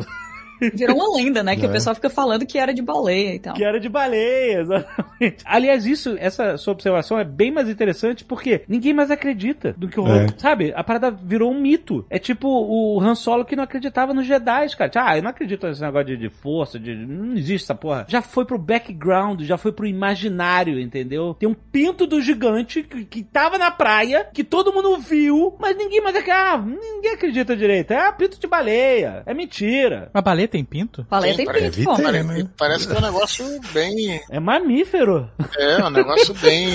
É maneiro aí, sim, é. Sabe o que seria interessante para fechar uma história que eu diria talvez mais consistente aí? Hum. Seria talvez focar nesse cientista e talvez ele ficasse tão fascinado por aquilo que ele não fizesse os registros que ele deveria fazer. E aí sim, por causa disso, o fato teria se perdido ao longo da história. Né? Se tivesse essa. Mas nem isso ele sugere, entendeu? Então, se pudesse ter sugerido uma coisa do tipo, eu acho que a história ganharia uma, uma força maior, o enredo em si, a É trama. porque pra mim é Mas você sobre, não é acha- sobre outra coisa. Eu acho que a gente tá pensando muito nele observando o gigante, mas na minha opinião, na verdade, a observação que ele tá fazendo são sobre as pessoas ao redor. É. O gigante Então. tá ali como o Então, motivo pelo qual essas né? coisas acontecem. Então, mas, mas não, mas não é exatamente metafórico, porque ele faz constantemente observações pra gente como narração. Ele diz, ah, as pessoas não chegaram perto, né? Estava todo, todo mundo chocado, era uma coisa completamente fora do comum. E aí a primeira pessoa vai lá e coloniza aquilo ali, então mostra que é que, Uhum. que tá ok, né? E todo mundo vai pra cima. E aí ele fala assim: ah, tá todo mundo muito interessado em tudo que tá acontecendo e de repente, como o Alexandre falou, se torna um lugar comum, é uma bobagem, é aquilo ali que era tão interessante uma vez que você vê de perto, que você macula de várias maneiras, né? Que você usa de escorrega, que você picha, que você corta, que você faz, faz tudo, se torna uma coisa, o que era antes tão fascinante, se torna uma besteira, um incômodo, uma coisa que, ah, eu fui um dia lá, era muito legal, uma história que você contou, e mais tarde uma coisa que você leva pra provar que esteve lá. Mas na verdade a observação nunca foi sobre o gigante pra mim. É sobre o comportamento das pessoas. É isso aí. A mostrar É sobre- como é- algo incrível foi completamente esquecido com o tempo. Como a né? gente é capaz de, com o tempo e com a proximidade, desdenhar de absolutamente tudo, inclusive do extraordinário. Eu só achei interessante que o gigante não é circuncisado, né? É normal. Nossa, que específico. É, que ela aparece lá no final ali. Mas te deu algum gatilho? É, parece ter sido grande pra ti isso. Eu não vou comentar sobre. Mas todo mundo já entendeu o que você quis dizer, Maurício. Eu acho que não tem problema nenhum. Cada um, cada um. If you have a repair query, press 1. Tem a cena que ele tá andando na estrada e ele vê o crânio do gigante num- numa casa de fazenda, super jogado. Então, mas isso é muito loucura, porque assim, ah, é um pito de baleia, não sei o que lá. Mas, pô, tem um crânio do, de gigante na Então, cidade. Mas é isso, que ele tá querendo... Inclusive, o cara que pegou o crânio foi o que se deu melhor, porque é o que ficou mais maneiro. Mas você vê, tá esquecido, tá jogado, sabe? Não, ninguém liga mais. Sim, sim. Não é mais especial. É, é- é só um entulho, sabe? Até com uma prova como um crânio de gigante, galera ainda acha que não tem gigante. Exato. tem isso mesmo. Exato. Não, isso é muito o que acontece. Você vê, do lado do crânio gigante tem pneu de trator, tem tudo jogado, tá tudo, tá tudo esquecido, cara. Eu gostei bastante desse episódio. Talvez ele tenha sido meu favorito. Porque talvez. Que agora, revendo os outros, eu vejo que eu tenho que parar pra repensar, mas originalmente ele foi meu favorito. Foi o que mais me fez parar pra pensar na condição humana. Que é, assim, né?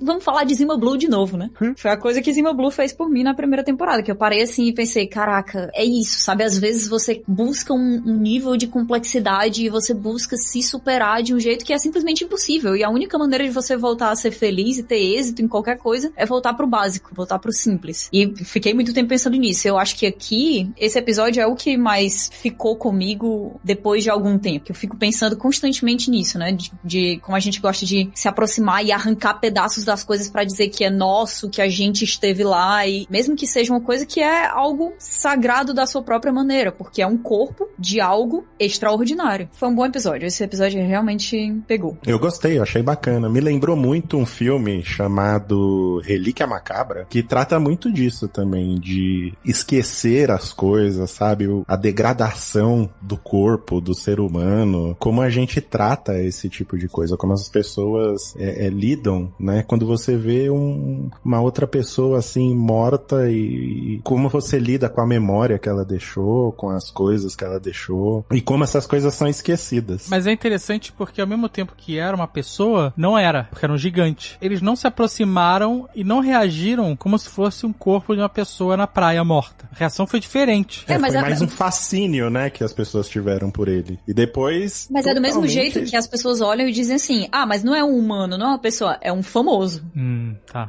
entendi. Olha aí. e você vê como eles desrespeitam, não, não demorou muito pra depois de as pessoas chegarem perto dele, começarem a subir em cima dele, começarem a brincar em cima do corpo dele, pichar o corpo dele, cortar o corpo dele e tal. Eu gostei muito desse episódio. Não é meu favorito, ainda do Natal é meu favorito, mas eu gostei muito dele. É um episódio mais reflexivo, né? O pessoal quer passar uma mensagem mais contemplativa da coisa, pra você ficar É, ele é bem contemplativo, assim, até no, no- na cadência, no jeito do cara, na locução. Uhum. É, mas eu achei maneiro, eu gostei. Você ficaria sentado na orelha do gigante olhando pro celular? Ali sim deve estar podre, viu? Caraca, que lugar, de todos os lugares. Qual o melhor lugar pra ficar num gigante? Jovem Nerd ia pro puffzinho natural lá embaixo. Todo mundo que subisse no gigante ia lá. Tirar uma selfie. Ah, todo- Ia tirar uma selfie? Todo mundo ia, ia. Com certeza. Mas se todo mundo foi lá e tirou selfie no gigante, Ah. como é que o pessoal ainda não acredita que o pinto é dele? Ah, mas o Instagram bloqueou tudo, né? Você acha que o Instagram ia deixar postar tudo isso aí? Não, não pode aparecer nenhum mamilinho? Imagina isso.